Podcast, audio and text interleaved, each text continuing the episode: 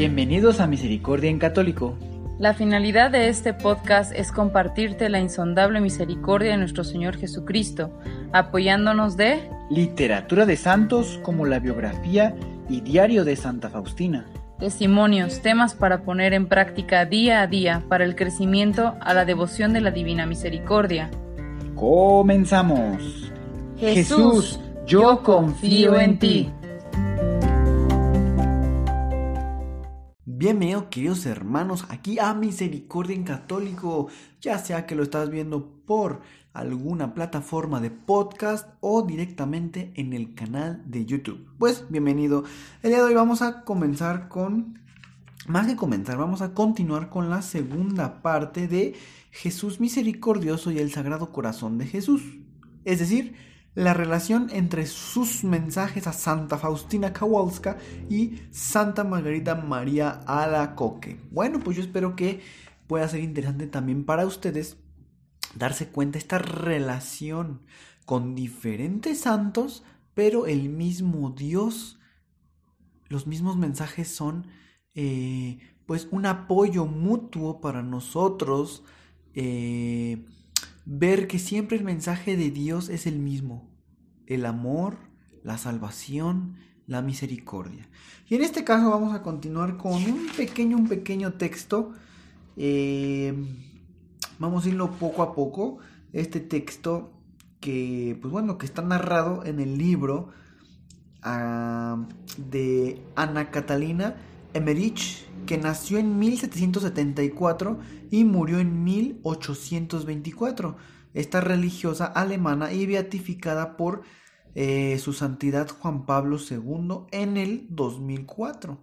Vamos a ver qué narra y vamos a ir continuando en este, pues descubriendo, ¿verdad? Estos mensajes y la relación que existe. Pues bueno, vamos a continuar, queridos hermanos. Se los voy a leer y después vamos a ir pues desmenuzándolo un poquitito. Dice así, cuando los sayones se acercaron a la cruz, a la Santísima Virgen le entró una nueva y desgarradora angustia, pues temía que los sayones todavía quisieran ultrajar más el cuerpo de Jesús en la cruz, pues subieron a lo alto y de la cruz golpearon el santo cuerpo de Jesús y afirmaban que sólo se hacía el muerto. Como lo sintieron frío y completamente rígido, dejaron por el momento el cuerpo, aunque no parecían convencidos de que estuviera muerto.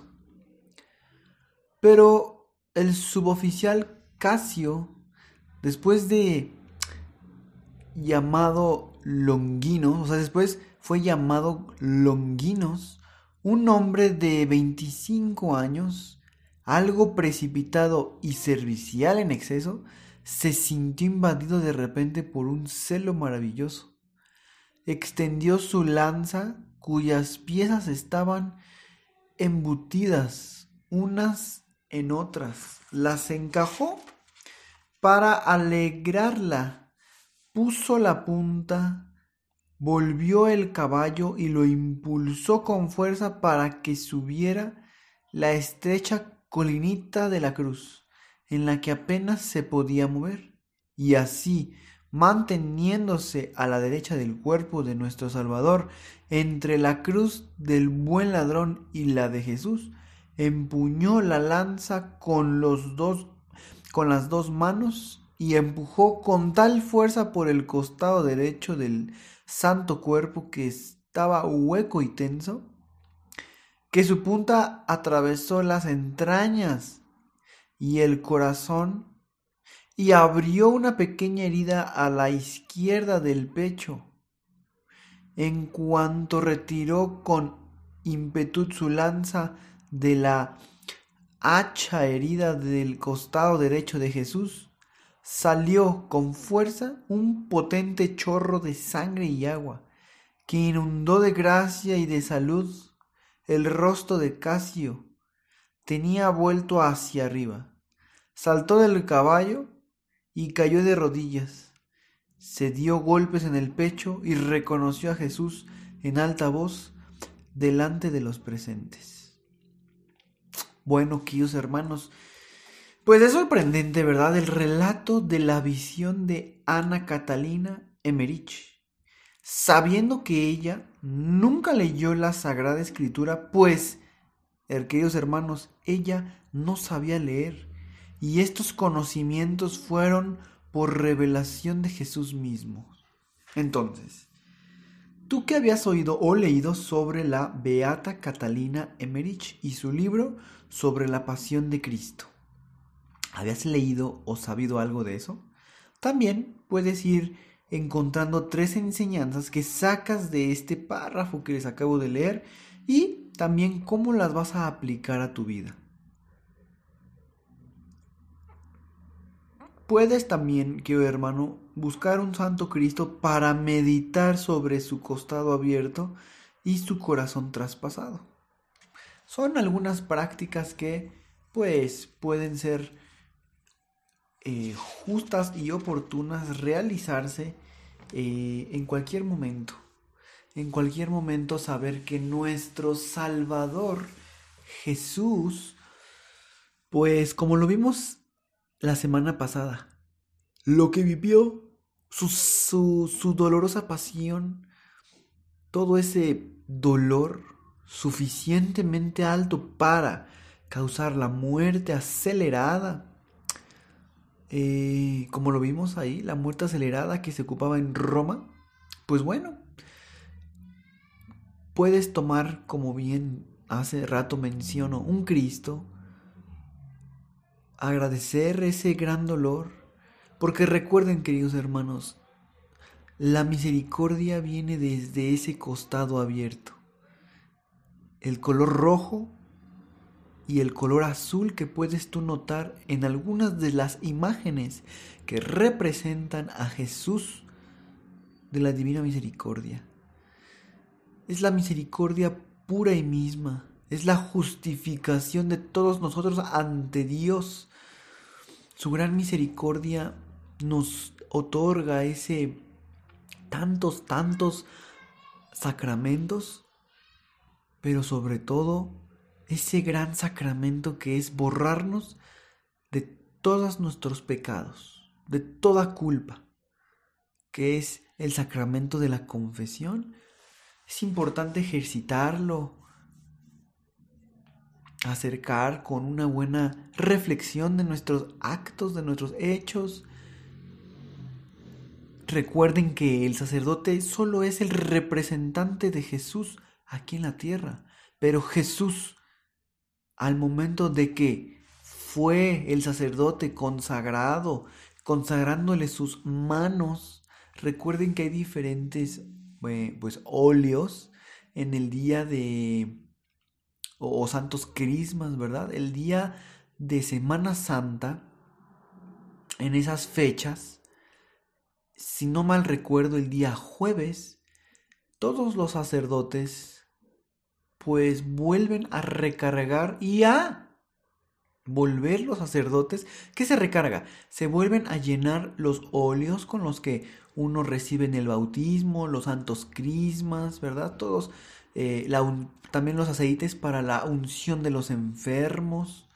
Todos estos en Semana Santa, el jueves santo, si no estoy equivocado, ese día pues se renueva todo, ¿verdad? Y los sacerdotes vuelven a renovar su voto ante Jesús al decirle, Señor, aquí estoy un año más para servirte en esta misión, ¿verdad? De llevar a conocer tu nombre a todos los lugares. Entonces, con esa unción de los sacerdotes que tienen en sus manos, es con el cual, una vez que hemos nosotros hecho esa práctica de confesar nuestros pecados ante el sacerdote, que es el representante de, pues, de Dios aquí en la tierra. Cuando el sacerdote impone la bendición, escuchen bien las palabras. Normalmente dicen, en nombre de Jesús. O sea, es decir, están haciendo esa absolución de nuestros pecados en nombre de nuestro Salvador. Es decir, es nuestro Salvador quien nos perdona no el sacerdote, sino Jesús es quien nos perdona. Por eso las cosas hacen en nombre de. Aquí en la tierra algo muy parecido podría ser cuando legalmente alguien extiende un poder notarial a, otra persona. Por ejemplo, a lo mejor una persona no puede asistir a una firma de un contrato o se encuentra enferma. Pues bueno, existe estas cosas en la tierra que se llaman los poderes, ¿verdad? Hay poderes simples, poderes notariales, pero el caso es de que una persona le da el poder a otra persona para que vaya a algún lugar a realizar alguna actividad en su nombre. Entonces, pues bueno, nuestro Señor, eso es lo que ha hecho, ¿verdad? Tiene varios representantes aquí en la tierra y les da, eh, ese es un sacramento, por eso hay que escoger, pues, ¿verdad? ¿Qué, qué tipo de vocación podemos elegir? Puedes tener, pues, la vocación de o ser sacerdote o a lo mejor estar casado en un matrimonio. Y entonces son diferentes cosas. Los que van y deciden ser sacerdotes, pues bueno, entonces están pues siendo representantes de Dios aquí en la tierra. Y todo lo hacen en nombre de Jesús. O sea, es decir, todos esos servicios litúrgicos, las bendiciones y demás, pues son en nombre de Jesús están haciendo estos actos en nombre de Jesús para el bien y para la conversión y para el crecimiento de todos nosotros. Entonces, pues es muy importante recordar, ¿verdad? Igual cuando está haciendo la consagración del pan y el vino. Ellos lo pueden hacer porque están sus manos consagradas. Y todo esto es un acto de misericordia que nos remontamos en el jueves santo. Jueves santo, hace miles de años, fue la última cena de nuestro Señor y ahí instituyó, entre varias cosas, la Eucaristía. Por eso, reparte el pan y les dice a sus discípulos, hagan esto en memoria mía, hagan esto en conmemoración mía. Ese día, desde ahí y desde mucho Jesús seguía derramando esa gran misericordia a todos nosotros. Ese jueves santo instituye la Eucaristía, ese jueves santo instituye también el sacerdocio. Y pues bueno, queridos hermanos, la gran misericordia de Dios ha estado presente desde siempre. Y bueno, ahora que podemos meditar de una mejor manera con un Cristo, pues puedes recordar todas estas palabras e inclusive mucho más conocimiento que tú tengas acerca de, de nuestro Salvador. Y pues bueno, queridos hermanos, con esto vamos terminando ya el día de hoy.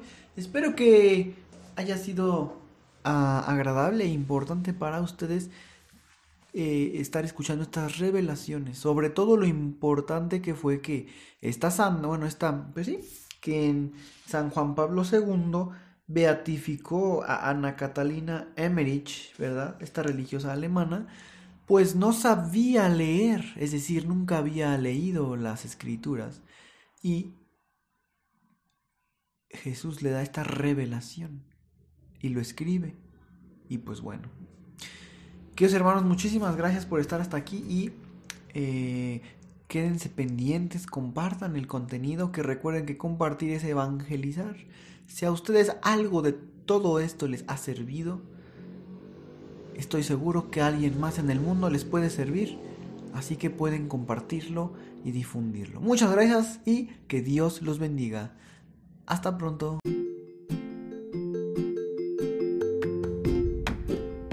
Si es la primera vez que escuchas nuestro podcast, te invitamos a que escuches el numeral 0,1,1, que habla sobre las temáticas que se desarrollan en este podcast y el lenguaje que hemos propuesto para identificar cada una de ellas y así sea más fácil para ti escuchar las que más te agraden. Te dejamos el link del audio y la lista de las temáticas en la descripción que este audio tiene.